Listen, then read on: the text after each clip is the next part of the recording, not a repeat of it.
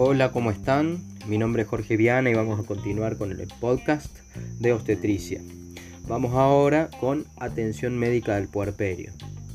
Bueno, habíamos visto ya previamente en el otro podcast el, tema de puerperio, ahora vamos a ver la atención médica, que en el puerperio inmediato la atención médica se da entre el día 1 y los 10 días.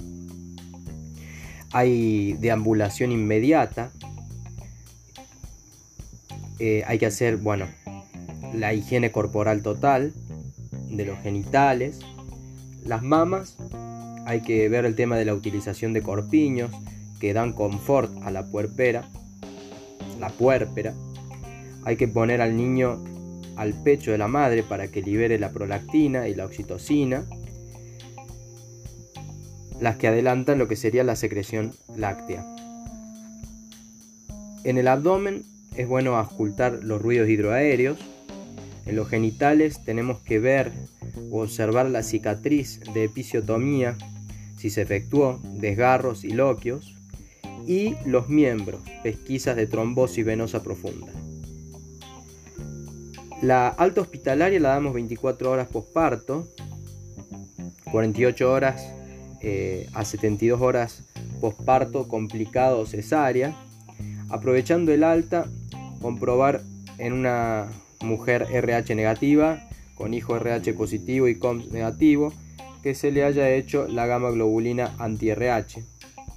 Tenemos que comprobar la realización de la serología para la sífilis que habíamos explicado antes, por eso es importante explicar el tema de sífilis. La revisación puerperal precoz de 7 a 10 días, el examen físico, la valoración hematológica, los signos de infección puerperal o la hernia operatoria, el examen de mamas también. La revisación puerperal tardía hasta el día 42. Revisación de mamas, autorizar los ejercicios físicos, completar los planes de vacunación, el PAP si no lo hizo en el embarazo, eh, retorno de las actividades sexuales y la contracepción en el puerperio, método de amamantamiento, amamantamiento más amenorrea y la efectividad del 98%. Si se amamanta exclusivamente con la leche materna a libre demanda hasta los 6 meses. En presencia de amenorrea hay eh, bueno, un método de barrera, se utiliza lo que es condón o dispositivo intrauterino, si no coloco inmediatamente después del parto cesárea hasta las 48 horas post, se le puede colocar en la sexta semana, independientemente del retorno de la menstruación. También podemos utilizar en presencia de amenorrea los progestágenos, como por ejemplo la mini píldora progestacional para el puerperio, y se usa después de la sexta semana, complementada con la lactancia, tiene alta efectividad, suspender en la aparición de la menstruación y sustituir em, por anticonceptivos orales, contraindicado en el amamantamiento, ¿sí? porque el componente estrogénico interfiere con la producción de la leche también. Los primeros días tenemos que controlar signos vitales cada 12 horas como mínimo. En la higiene, lavados bulbos perineales externos en sentido anteroposterior con soluciones antisépticas no irritantes o agua hervida dos veces por día, cambiando apósitos vulvares para proteger la episiorrafia. Y evaluar la característica de los líquidos. El lavado vaginal y el uso del bidet manteniendo la zona bien seca y limpia. Se permite el baño con ducha y debe evitarse el de inmersión. Deambulación precoz para evitar la estasis venosa y favorecer la función intestinal y vesical. También hay que dar una medicación.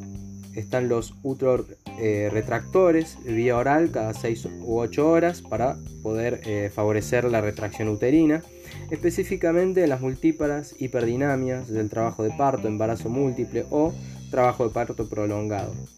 Drogas como el maleato de ergon, ergonovina.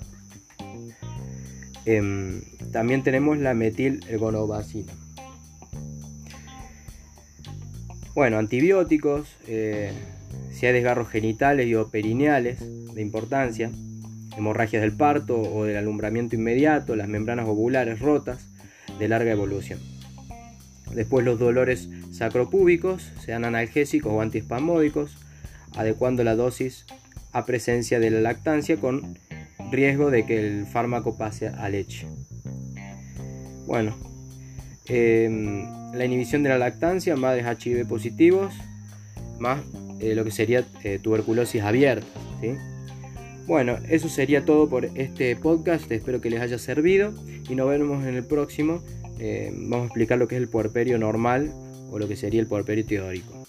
Espero que anden muy bien. Si quieren se pueden suscribir a cualquiera de las redes sociales de TeachMed, YouTube, Facebook, Instagram, etc. También los grupos de WhatsApp donde pueden interactuar entre la comunidad. Hasta luego.